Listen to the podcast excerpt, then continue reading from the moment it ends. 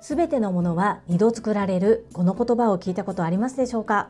私は今職場に新入社員がおりまして新入社員が管理職の方からフィードバックを受けるときに管理職の方が話されるそのいろんな角度からのものの見方考え方こういった名言や教えっていうのがとても役に立っております。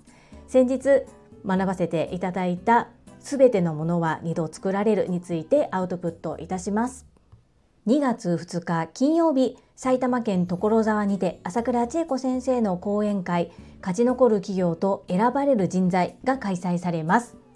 お花応援チケットという形での応援が可能です。皆様からの温かいサポートが講演会を一層華やかに彩ります。皆様のご支援を心よりお待ち申し上げております。という越後屋さんの提供でお届けいたします。越後屋さんウィークリースポンサーさんありがとうございます。この所沢での講演会お席はすでに満席となっているそうです。お花をプレゼントするという参加方法がございます。一口2000円となっております。ぜひ会場にお花を皆様のご支援よろしくお願い申し上げます。たまにお花をというふうになるとご自身で手配されたお花を会場に送られる方がいらっしゃいます。私も主催者側をさせていただいたことがあったんですごくお気持ちがわかるのですが会場の大きさや配置を考えるとお花を送るよりもお花チケットという形でどんなお花をどこに置くのかは主催者側に任せた方がやりやすいということもありますのでぜひお花で応援いただける方はお花チケットでの応援をよろしくお願い申し上げます。この放送はボイシーパーソナリティを目指すジュリが家事育児仕事を通じての気づき工夫体験談をお届けしています。さて皆様いかがお過ごしでしょうか？本題に入る前に一つご案内をさせてください。こちらの放送では個人スポンサーさんを募集しております。ご自身の PR どなたかの応援何かの広告宣伝などにご活用いただけます概要欄にリンクを貼っておりますので、ぜひご覧くださいませ。どうぞよろしくお願いいたします。そんなこんなで本日のテーマ、すべての物事は二度作られるです。この言葉聞いたことありますでしょうか？読書家の方々であればきっと知っておられる方多いのかなそんな風に思いますあの7つの習慣を書かれたスティーブン・ R・ コビー博士の言葉だそうです。私は漫画で7つの習慣を読んだのですが7つの習慣の中でこの全てのものは2度作られるっていうところは建物を建てることを例に取り上げておられます。家を建てるのにいきなり木を切って組み立てるのではなくまずは設計図を作るはず。つまりは頭の中で一度家を建ててそして実際に物理的な家を建て始める。家を建てるのではこれは当たり前のことですがではご自身の仕事ではどうかということです。いきなり目の前のことを片っ端に片付けることから手をつけている。そんな場合は優先順位がつけられていないので急ぎの仕事なのに後回しにしてしまったりっていうこともあったりちゃんと計画立てて全体を見てできていないがために一番目の前に見えた仕事からどんどん片付けていたことで結果的にうまくいかなかったっていうようなことはないでしょうか。そういう意味で全ての物事はまず最初に頭の中で設計図を作ってそれを現実社会に実現するという基本原則を忘れていきなり行動して失敗して悔やんでいる人が多いというふうなことを聞きました。特にチームでお仕事をしている場合は自分のパートの部分自分の担当の部分そこが後にどのように続いていくのか全体の中でどこに位置するのかだからどう動きどのように進めていくのが一番いいのか闇雲に進めるのではなくってそれを一旦頭の中で思い描いてその後実践行動に移す。要するに全ての物事は二度作られているという言葉でまとめておられます。いやおっしゃる通りだなというふうに思います。こういうことを聞くとやっぱり読書家であったり読書をたくさんされている方っていうのは本からこのようなことをたくさん学ばれているんだなということに気づかされます。そして私の勤めている会社が総合職と事務職にどのような役割を求めているのかっていうのがすごく垣間見れます。私は事務職であり総合職の方とは会社の管理職に言わせるとコースが違うというふうなことをよく言われます。確かに1年目からこういうことそしてプレゼンテーションを主に学んでいる新入社員と入社してすぐから事務に徹してそういった会社全体のルールだったり考え方そういったことを学ばずに来た人っていうのはコースが違うっていうのも納得だなと思いながら話を聞いています。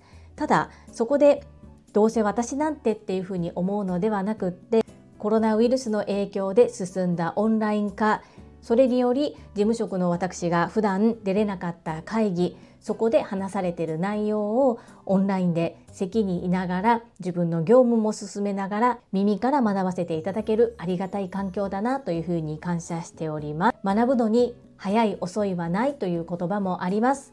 きっと今の私だからこそ吸収できる状態なんだろうなというふうにプラスに受け止めております。学べば学ぶほどどんどんどんどん新しい情報が入ってきて本当にエンドレスなんですけれども知れば知るほど自分が無知なことに気づかされますしやっぱり学ぶって大切なことだないくつに経っても学ぶことは大切なことなんだなっていうことを身をもって体感しております。本日はすべての物事は二度作られるというテーマでお話をさせていただきました。この配信が良かったなと思ってくださった方はいいねを継続して聞いてみたいなと思った方はチャンネル登録をよろしくお願いいたします。皆様からいただけるメッセージが私にとって宝物です。とっても励みになっておりますしものすごく嬉しいです。心より感謝申し上げます。ありがとうございます。コメントをいただけたり各種 SNS で拡散いただけると私とっても喜びます。どうぞよろしくお願い申し上げます。ここからはいただいたメッセージをご紹介いたします。第870回雑談自分と向き合う余暇タイムのすすめ。こちらにお寄せいただいたメッセージです。西村和美さんからです。樹里さん余暇の計画良いですね。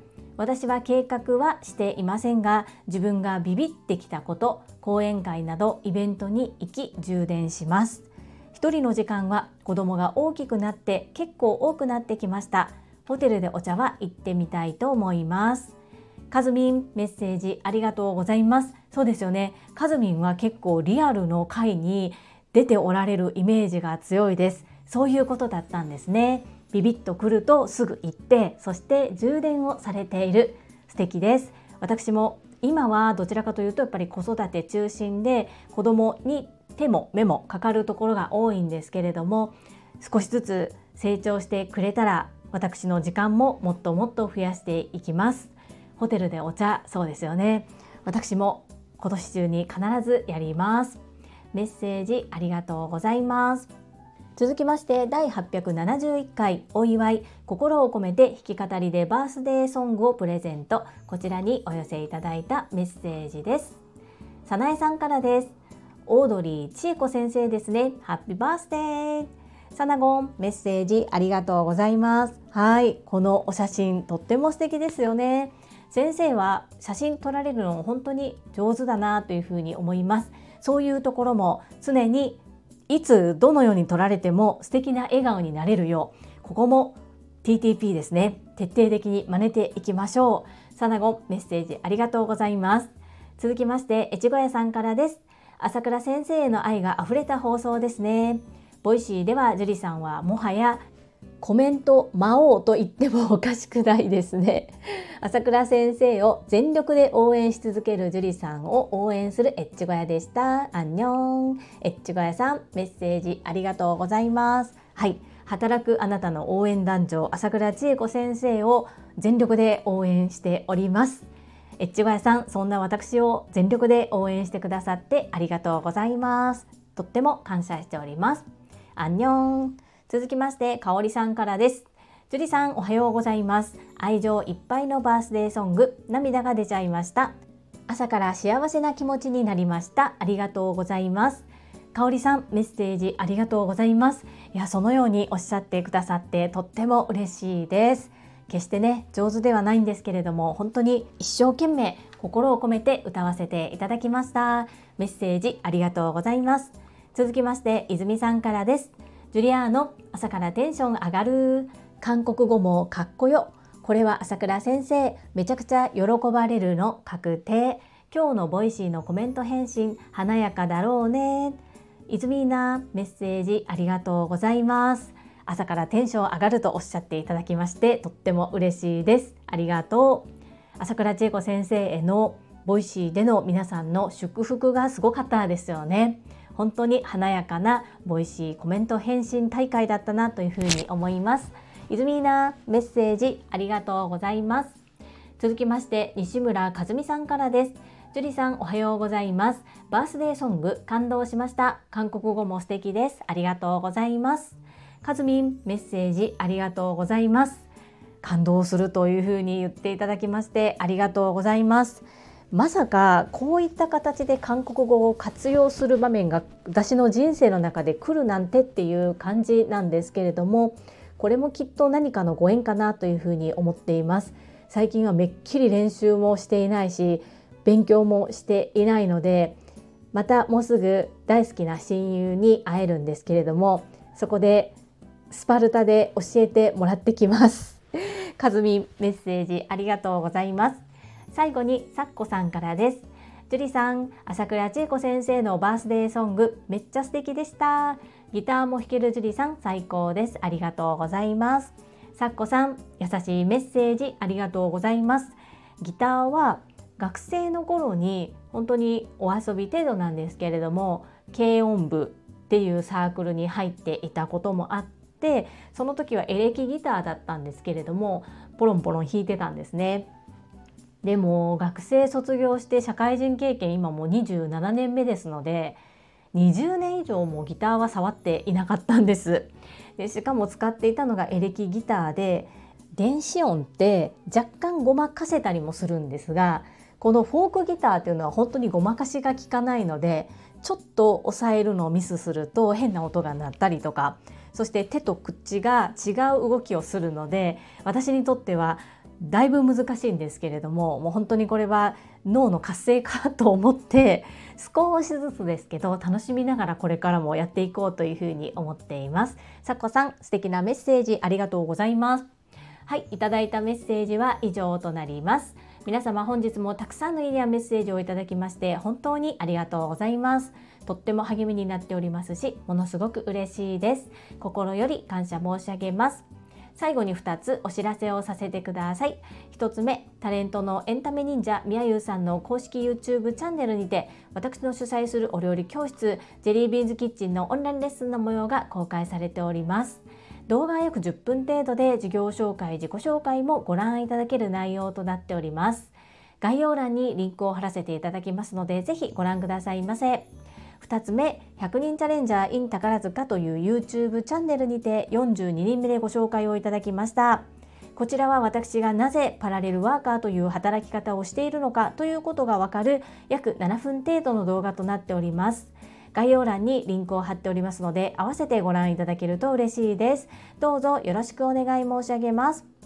それではまた明日お会いしましょう。素敵な一日をお過ごしください。